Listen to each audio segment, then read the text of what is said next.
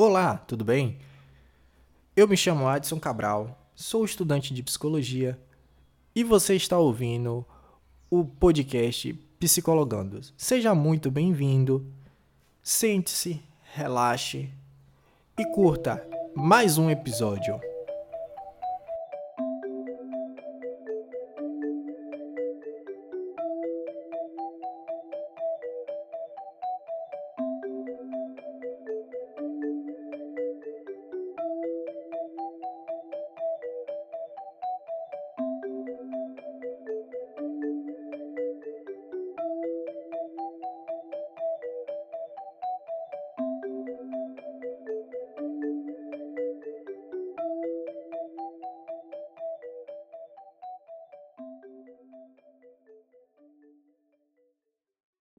Bom, e no episódio de hoje vamos falar da subvariante da Omicron, a BA.2.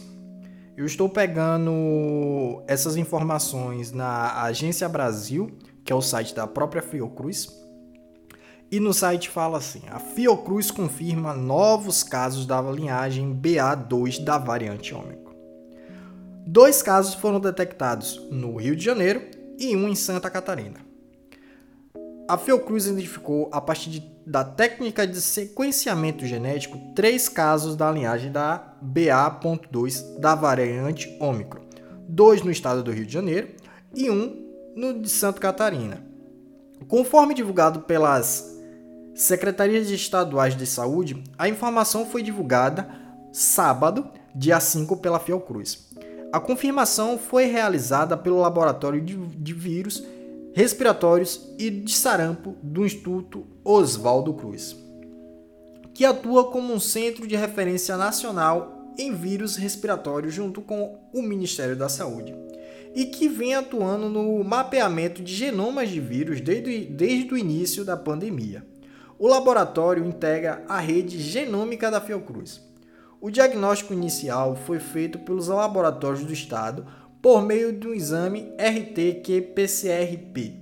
As amostras foram encaminhadas para laboratório de vírus na Fiocruz para a realização do sequenciamento genômico, o que confirmou realmente a presença da subvariante BA.2. Os resultados finais foram informados às secretarias de saúde dos dois estados, e juntamente ao Ministério da Saúde. E de acordo com os protocolos de referência, segundo a Fiocruz, a nova linhagem é mais contagiosa, mas ainda é desconhecido se ela é mais perigosa. Aí vem a questão. A variante Ômicron não é mais chamada de variante, e sim uma nova linhagem da Covid-19. Ela já está em um outro patamar que supera a Delta. E, se eu não me engano, tem uma outra subvariante também. Bom, vamos lá. Ela é bem mais contagiante do que as outras, por isso que ela já passou do patamar.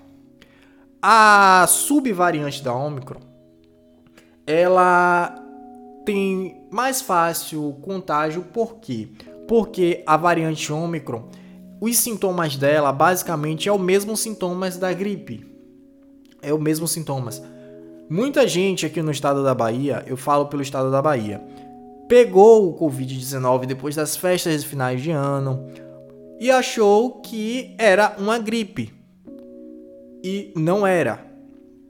Porque surgiu uma nova variante da gripe, a H1N2, que causou quase o colapso no Sistema Único de Saúde aqui no Brasil e que basicamente levou a todos que estavam com os sintomas gripais irem para os postos de, te de testagens rápidas ou até mesmo os gripários. E isso causou um grande aumento em casos, né? As, os testes começaram a, a, a faltar, os gripários cheios. É, voltamos àquele, àquele período inicial da pandemia, casos batendo picos e picos e mais picos de internações, gente parado morrendo em fila, em fila de espera, E assim, gente, é como eu falei, é, eu estava conversando com colegas, é, colegas de faculdade e de cursos distintos, que ao longo da faculdade a gente vai fazendo amizades. E digo assim que a gente não esperava que essa, essa, essa onda fosse aumentar tão drasticamente como, como aumentou. É, o, os virologistas dizem né, que a onda maior já passou. Eu digo que não. Na minha visão como, como cidadão, eu acho que ainda não. Ainda não chegamos ao pico máximo da, dessa nova onda, dessa nova variante. E pessoas que já tomaram a segunda ou até mesmo a dose de reforço pegaram essa, essa, essa variante ou essa subvariante também. Bom, é, são casos confirmados, mas já existem outros casos já. Essa matéria foi do dia 5, 5 desse mês, 5 de fevereiro de 2022 então, assim, é, tá surgindo a cada dia que passa novos contágios dessa nova variante da, da, da Omicron, dessa subvariante, na realidade, da Omicron, perdão.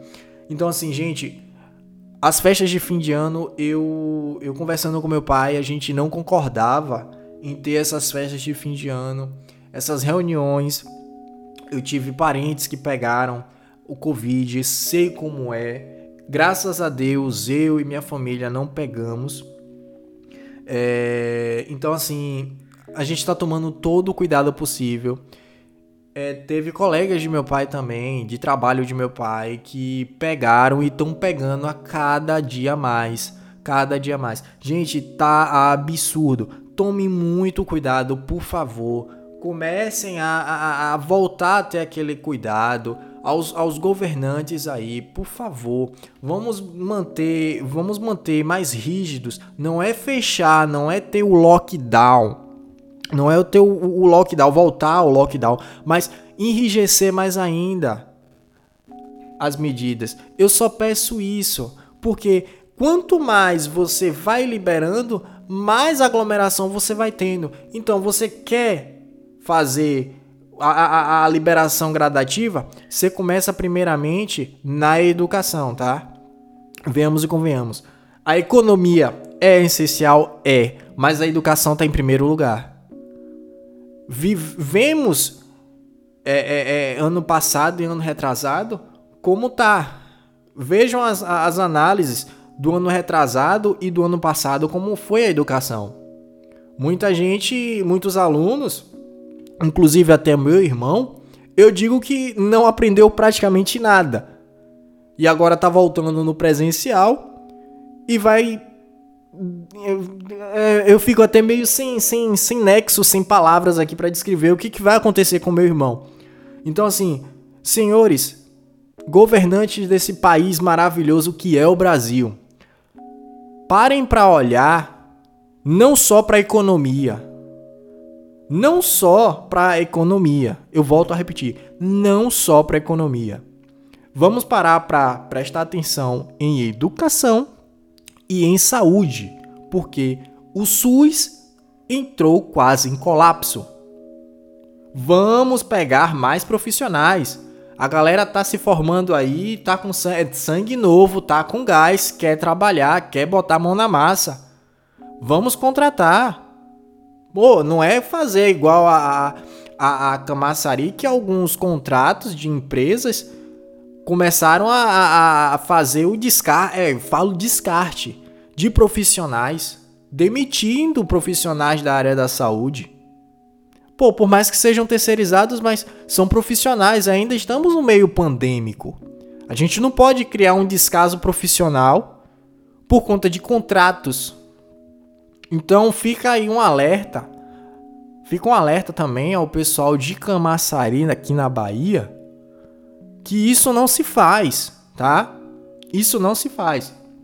Outra coisa, eu fico indignado, tá? Com, isso, com essas situações eu fico indignado. Mas é coisa política, vamos deixar para quem entende de política, porque eu não entendo de política. Eu posso ser uma pessoa que gosta de comentar política, sei muito bem o que é, mas evito comentar certos tipos de coisas até expor a minha opinião política. Mas voltando à questão educação e saúde. São os pilares educação, saúde e segurança pública. A cada dia mais, esses três pilares tá deixando a desejar, tá desgastado, tá desgastado.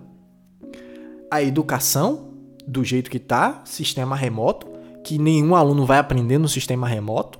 Digo isso por experiência. Meu irmão não tá aprendendo nada, meu irmão não aprendeu nada no ano atrasado nem no ano passado. A saúde quase entrando em colapso sem profissionais e os profissionais que estão lá na área simplesmente estão desgastados, psicologicamente falando, emocionalmente e fisicamente. Pô, para, óbvio. O ser humano não é uma máquina. O ser humano não é uma máquina. Beleza que estamos em um período ainda pandêmico, mas não somos máquinas. Não somos máquinas, tá? E nenhuma máquina vai conseguir fazer o que um ser humano consegue fazer. Ainda temos isso, olhe só. E a segurança pública que está um descaso. Vários casos, vários e vários casos eu vejo reportagens, um descaso. É policial sendo morto, é desrespeito, ninguém mais respeita um polícia. Beleza que a criminalidade tem pessoas, tem policiais corruptos, tem. Não vou deixar de falar aqui que tem policiais corruptos, mas a grande maioria, a grande maioria, venhamos e convenhamos, senhores e senhoras, a criminalidade está crescendo. Está tendo uma inversão de papéis, tá? Tá tendo uma inversão de papéis. É o policial sendo o criminoso e o criminoso sendo o bonzinho da história. Mas não vamos entrar em mérito a isso aqui. Vamos focar na área saúde e educação. Vamos lá. Educação, gente. O pessoal tá precisando. O pessoal tá precisando. Agora eu lhe digo, volta com um público reduzido. Volta com um público reduzido. Ah, são 100 alunos na sala, 50 em um dia assiste aula, tá lá presencial e os outros 50 alunos estão no virtual assistindo aula também. No outro dia, os 50 que estavam presencialmente vão estar virtualmente e os que estavam virtualmente vão estar presencialmente. Faz essa dinâmica, mas não deixa, não deixa de ir para a sala de aula, de ter aquele contato. O ser humano necessita de contato. Não é aquele contato de abraçar, de beijar, mas só de ver, só de ver o colega chegar da, da, daquele sorriso, por mais que você esteja com a máscara, mas o seu semblante, o seu rosto, as suas expressões falam por si. Então, fica aqui um, esse episódio e basicamente um desabafo também, porque nem eu e nem meus colegas de faculdade aguentamos. Aqui deixo um desabafo realmente. Nem eu nem meus colegas aguentamos mais esse, esse, esse método virtual. A gente clama, a gente clama pela volta das aulas presenciais, que seja nesse sistema dinâmico, nesse sistema híbrido, mas não deixa de ter a escola presencial, a educação presencial. Estamos pecando com a juventude. A juventude que está vindo aí está desgastada. Está desgastada psicologicamente e fisicamente. Temos muito casos de depressão infantil. É casos inúmeros absurdos que eu nunca vi na minha vida. Casos de depressão infantil. Gente, meu Deus, eu fico, eu fico, sabe? É aquela. É uma, uma revolta que eu tenho por conta que não tá tendo contato. Não tá tendo contato. Às vezes o pai e a mãe saem e a criança fica sozinha dentro de casa, sem fazer basicamente nada, só na frente do computador, ou simplesmente liga o computador, bota na aula, ou vai jogar, ou vai assistir vídeo no TikTok, ou no Kawaii, ou Kawaii, ou, ou, ou Kwai, não sei como se pronuncia mais essa. É. Fica na rede social e não presta atenção na sala de aula. Não presta atenção na aula. Vai estar tá aprendendo o quê? E o que vai ser o futuro dessa criança? Parem para pensar um pouquinho, meus ouvintes. Eu sei que vocês vão concordar com isso e sei que alguns políticos, eu acredito, né? Não sei, vão ouvir esse episódio desse podcast. Eu espero que chegue a, a alguns políticos para esses políticos tomarem um pouco de, de, de conhecimento do que está acontecendo com a sociedade. Eu aqui, eu sou um mero, um mero, como é que eu posso falar aqui? Eu expresso a, a minha opinião, passo informações para quem quer informações, mas eu sou um cidadão que quer o meu bem, quer o bem da população, quer o meu bem, quer o bem do meu próximo, quer o bem do futuro dos futuros dos meus próximos. E assim vai. E assim vai. Bom, eu vou encerrar esse episódio por aqui, galera, porque o episódio já tá um pouco acima do meu esperado. Eu queria fazer um episódio de 10 a 15 minutos e estamos ultrapassando 15 minutos de episódio já.